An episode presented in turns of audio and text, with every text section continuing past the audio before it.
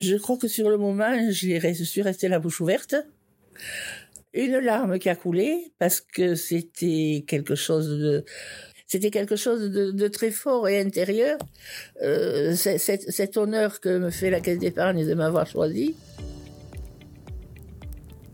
Au cœur de la flamme, le podcast qui explore les récits inspirants des porteurs de flammes choisis par la Caisse d'épargne Midi-Pyrénées. Chacun de nos épisodes plonge au cœur des histoires de ces individus exceptionnels, illuminant leur vie de la même intensité que la flamme olympique. Nos invités partagent leurs expériences, défis, chutes et triomphes. Bienvenue dans Au cœur de la flamme où chaque histoire brille d'une lumière unique et captivante. Dans ce cinquième épisode, nous sommes en compagnie d'Anne-Marie Amila. Elle fait partie des plus anciennes greffées poumon-cœur et en 2024, elle fêtera ses 35 ans de greffe. Anne-Marie nous raconte son histoire et son engagement en faveur du don d'organes. Bonne écoute. Je m'appelle Anne-Marie Amillat, je suis née à Foix il y a 74 ans. Alors, j'ai eu un parcours un peu atypique puisque je n'ai travaillé que 10 ans et je suis tombée malade en 1980 une maladie, quand le diagnostic est tombé, le, diagnostic a été maladie grave, rare, invalidante et mortelle. Alors à 30 ans, c'est le ciel toulousain qui m'est tombé sur la tête. Grâce aux médicaments, j'ai pu tenir quelques années. J'ai pu attendre 1988 où les greffes avaient commencé depuis 1986. Et le 19 octobre 88, j'ai eu la chance de pouvoir recevoir une greffe cœur-poumon. Voilà, ça fait que je suis greffé cœur-poumon depuis 35 ans et 7 mois. Et je suis greffé du rein aussi depuis 7 ans. Parce que le traitement anti-rejet, malheureusement, avait abîmé les reins. Alors j'ai oublié de vous dire aussi que j'ai quand même trois enfants que j'avais eu avant d'être malade et que j'ai six petits-enfants. Ça s'étale de 23 ans, de 9 ans à 23 ans. C'est grâce à eux, c'est eux qui me font avancer. Alors dans ma vie, ça a beaucoup changé de choses parce que quand je suis tombée malade, je ne pouvais plus rien faire. J'étais d'ailleurs euh, obligée d'arrêter de travailler. Et la première année d'arrêt de travail, euh, j'étais plus contrariée de m'arrêter de travailler que penser à la maladie. Parce que j'avais un travail qui me plaisait énormément. J'étais aide comptable, euh, donc un travail très agréable. J'ai pu arriver jusqu'au 19 octobre 88, où là j'ai reçu donc une greffe cœur-poumon. Et depuis, depuis ma vie a, beaucoup changé, parce que la première année, si j'ai créé l'association des dons d'organes en février 89 avec euh, d'autres personnes, et c'est vrai que ça m'a fait beaucoup de bien de créer cette association parce que ça m'a permis d'abord de, faire quelque chose. J'avais besoin de faire quelque chose. Je me sentais inactive à la maison.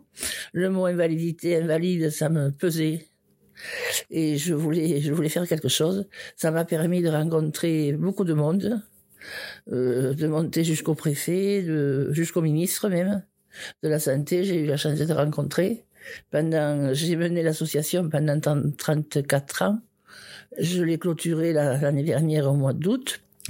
Mais grâce à ça, c'est vrai, et puis ça m'a permis de, rencontrer d'autres personnes dans d'autres départements, que je pense viendront nous applaudir sur la flamme, puisqu'il y a des amis à Tarbes, à Lourdes, dans le Gers.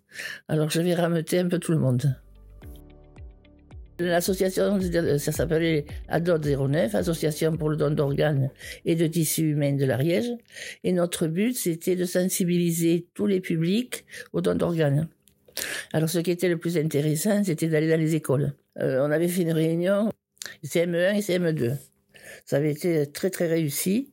Et après, dans les collèges, dans les lycées, à l'école d'infirmière aussi.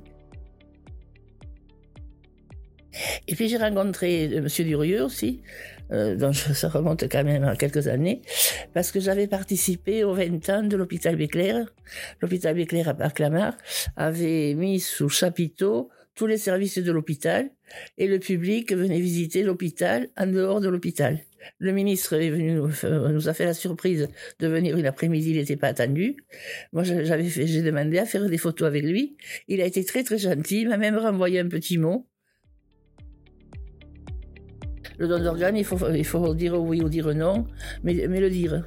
Et euh, le dire, bon, pour soi, mais à la personne la plus proche aussi. Que si jamais malheureusement il arrivait malheur, que les médecins, s'ils interrogent la famille la plus proche, puissent dire ce que disait la personne euh, de son vivant.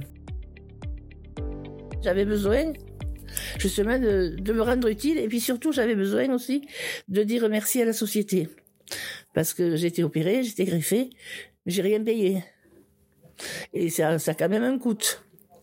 Donc euh, c'était ma façon à moi de dire merci.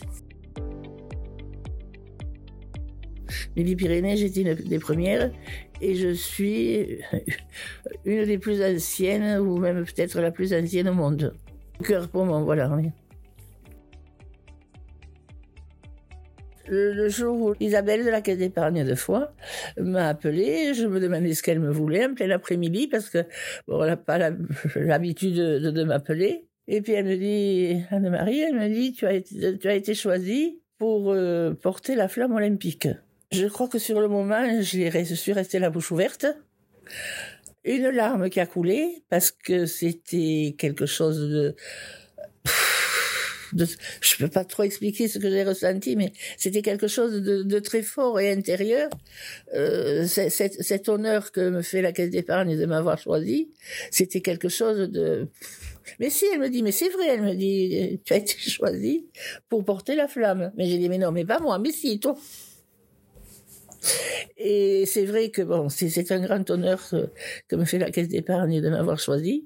Je vais essayer de, de, décevoir personne. J'espère que je serai, je serai à la hauteur de, toutes vos attentes et que je vous représenterai bien, que je représenterai l'Ariège.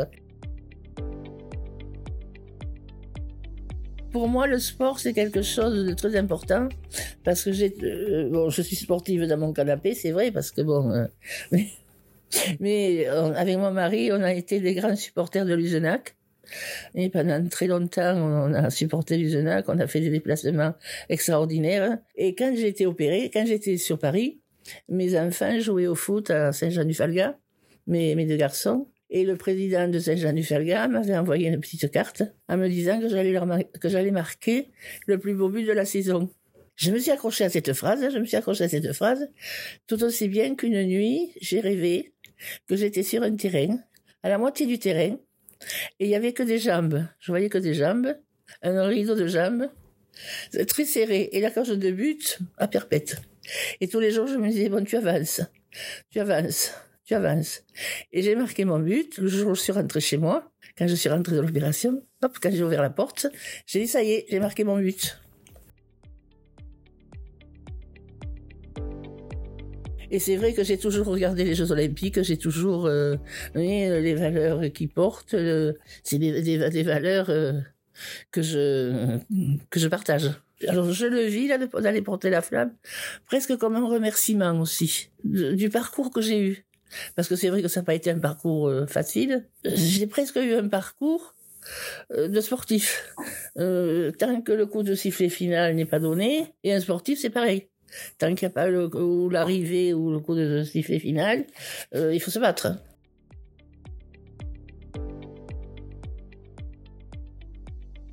Je voudrais bien dire comme les cinq canons, que chacun se donne la main. Tous les continents se donnent la main. Ne pas oublier la solidarité. Ça, c'est un mot important.